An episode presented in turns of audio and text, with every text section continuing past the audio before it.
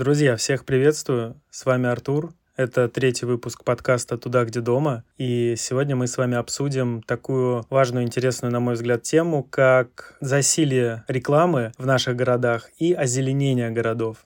Как вы, наверное, все в целом знаете, в городах огромное количество рекламы. Ну, потому что я уверен, что 99,9% тех, кто меня слушает, живут в больших городах. И мы не понаслышке, жители больших городов, знакомы с тем, что такое наружная реклама. И это вещь, которая достаточно сильно влияет на нашу психику, что на самом деле доказано. И здесь очень важный момент — это то, как она влияет на нашу психику. И, соответственно, то, как влияет на нашу психику озеленение городов. Тема такая достаточно специфическая. Я понимаю, что она, возможно, не всем интересна, тем более, если вы не фанат леса, не фанат деревьев, как я, например, то это может быть вообще не очень интересно. Но даже с точки зрения урбанистики, с точки зрения комфорта в городе, об этом стоит поговорить и об этом стоит помнить, потому что житель современного города, он очень часто вообще не замечает эти баннеры, рекламу, всякие вывески и прочее, и то, как на него все это воздействует. А воздействует на самом деле очень сильно. И я сейчас э, говорю не о том, что реклама побуждает нас что-то купить, реклама побуждает нас куда-то пойти, если мы даже этого не хотели. Это все понятно, это все, конечно, так. Но я в первую очередь хочу сфокусировать внимание на том, как это работает с нашей психикой. Точнее, как это воздействует на наше состояние состояние, на наш уровень стресса, ну и вообще в целом на уровень усталости, а воздействует самым непосредственным и прямым образом.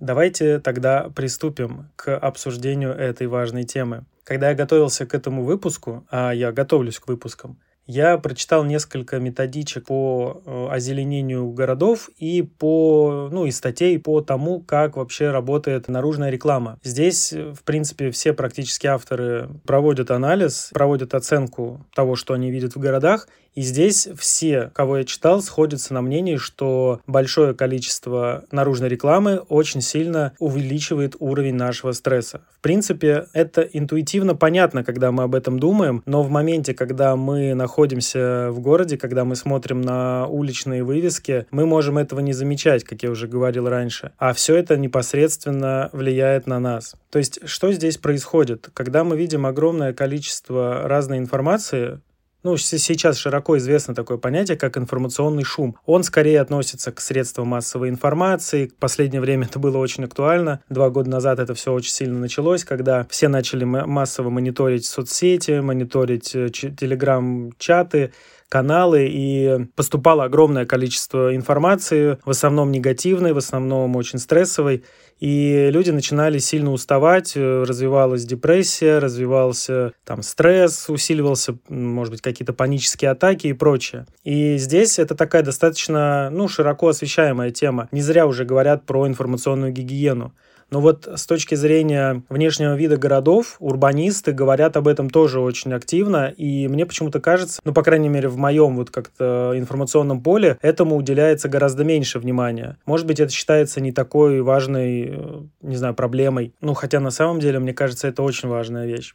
Так вот, когда мы видим большое количество разных рекламных объявлений, у нас очень сильно рассеивается внимание и очень сильно перегружается наш мозг. Мы получаем слишком много информации, вся эта информация противоречит друг другу очень часто и стимулирует нас к каким-то поступкам, каким-то действиям. Причем очень часто реклама довольно агрессивная. И более того, смотрите, какой важный момент. Мне попалась очень интересная статья, в которой сравнивались э, степени загруженности э, перспективы, когда человек смотрит, например, с какого-то перекрестка или с какого-то места улицы в центре города. И, значит, какая ситуация? Э, в городах СНГ очень часто от 20 до 50 процентов смотрового пространства занято счетами, рекламой, баннерами, вывесками и прочим. То есть, во-первых, это очень сильно искажает лицо города, во-вторых, это очень сильно закрывает обзор и мешает ориентироваться человеку, плюс это, ну, сильно бьет по его психике, потому потому что очень часто реклама достаточно кричащая. Понятно, что для того, кто эту рекламу вывешивает, он на самом деле, вот он вешает, допустим, свой баннер, и он, скорее всего,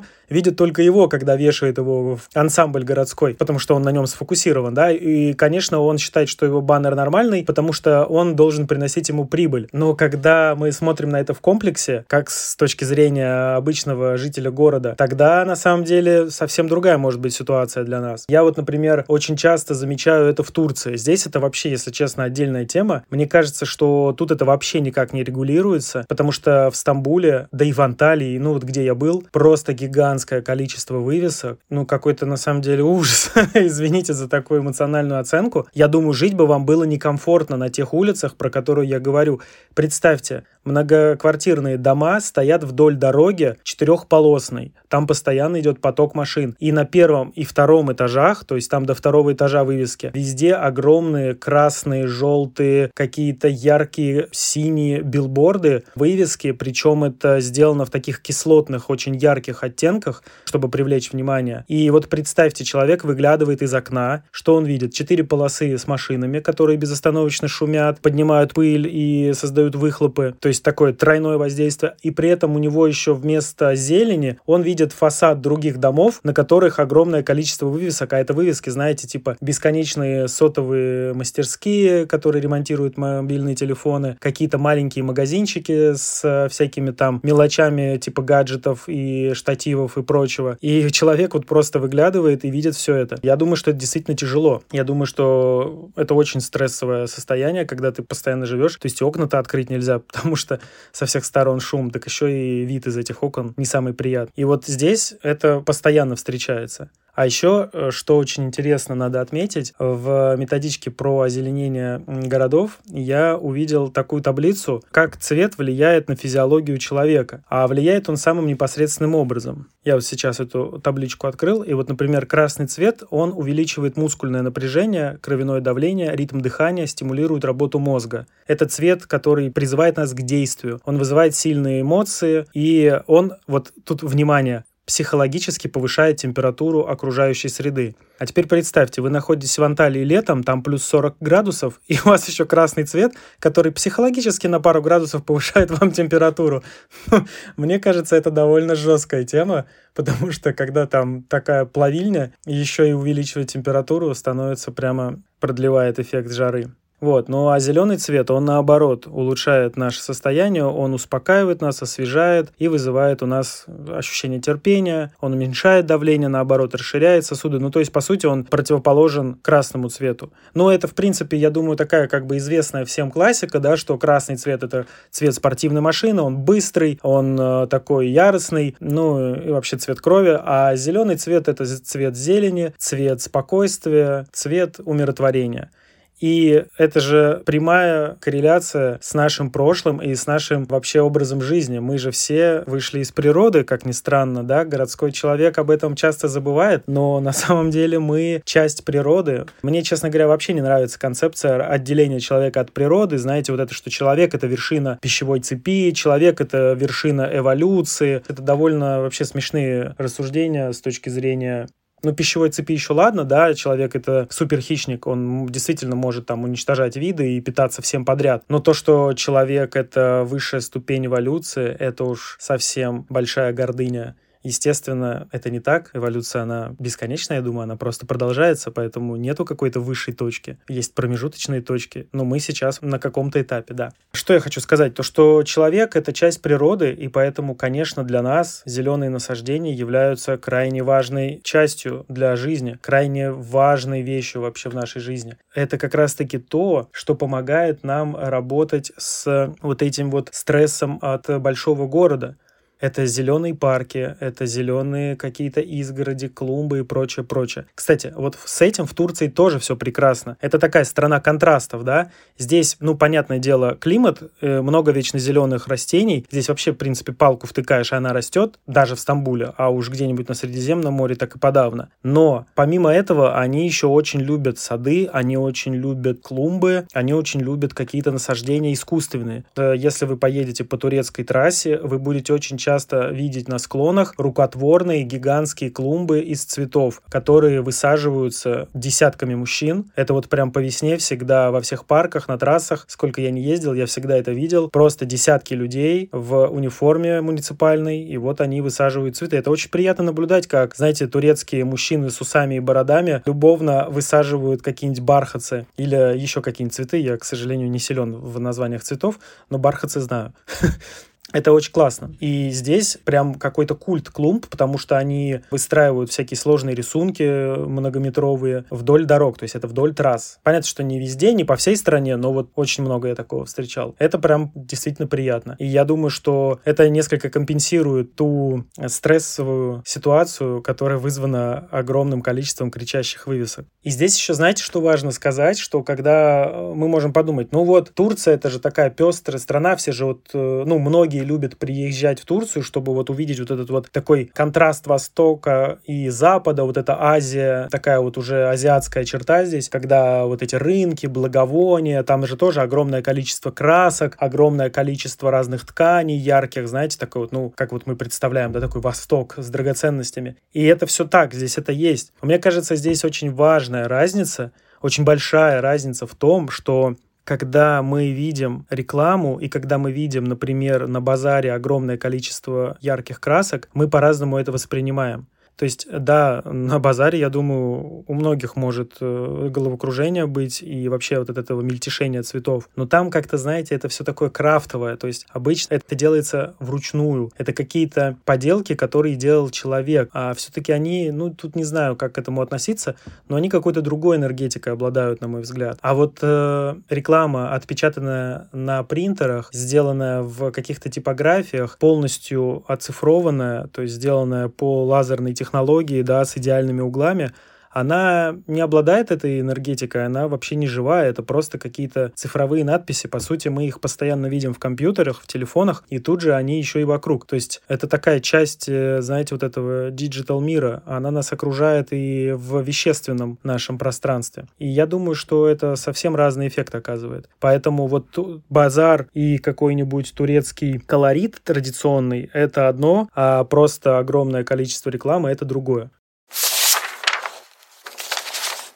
Я увлекся, конечно, критикой рекламы, но для меня это вещь такая важная. Я давно об этом думаю. Первый раз, кстати, знаете, я когда осознал прям вот четко, как э, работает реклама, вот рекламный щит, это было в 2011 году. Я шел по Франции, вот такой вот у меня разброс, да, это было в городе Клермон-Ферране, когда я там учился. Я шел просто в общежитие, где жил, и увидел огромный э, вот этот рекламный щит, знаете, такие шоколадные грибы, типа вафельная ножка такая, печенька, и грибочек такая шляпка шоколадная. Я увидел эти грибы, я был голодный, и я очень захотел купить какую-то шоколадку. То есть я пошел в магазин, магазин и купил, по-моему, сникерс. Я не купил эти грибы, но я прямо увидел, знаете, как лампочка загорелась, что я на это смотрю, и у меня, как э, в эксперименте, да, Павлова, выделяется слюна. Я очень хочу есть, потому что я вижу огромную шоколадную эту штуку. Я знаю, какая она на вкус, я ее хочу.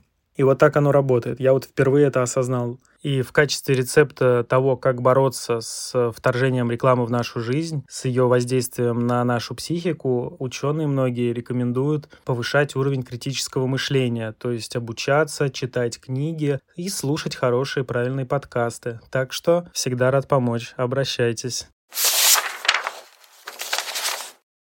Возвращаясь к зеленым насаждениям. А, вообще, с точки зрения истории принято считать, что одними из самых первых таких э, декоративных каких-то искусственно создаваемых зеленых насаждений это были языческие капища, языческие лесные урочища. Понятное дело, что люди не выращивали их самостоятельно, они не сажали там какие-нибудь многовековые дубы, но они отмечали особенно красивые рощи, особенно красивые места, и эти места считались э, обиталищами богов. Поэтому это были заповедные рощи, которые, естественно, запрещалось вырубать, естественно, за ними следили, их берегли от пожаров и всячески вообще оберегали. То есть это, можно сказать, такой самый первый, такие, знаете, прото-парки. Но в дальнейшем, конечно, уже сады стали чертой аристократа, чертой королевской власти, потому что в Римской империи, особенно на Востоке, где более засушливый климат, более жаркий, наличие садов там, где ничего не растет, это признак богатства богатство. Конечно, это признак статуса, когда ты можешь позволить себе выращивать сады в пустыне, например. Помимо статуса, это, конечно, дает большие плюсы в плане того, что у того, кто этим садом владеет, у него всегда есть свежие фрукты. Понятно, что выращивали всякие фруктовые деревья. И это, я думаю, довольно неплохо, учитывая, когда логистика работала так себе, без самолетов и грузовиков. Иметь свежие фрукты в пустыне — это всегда хорошо.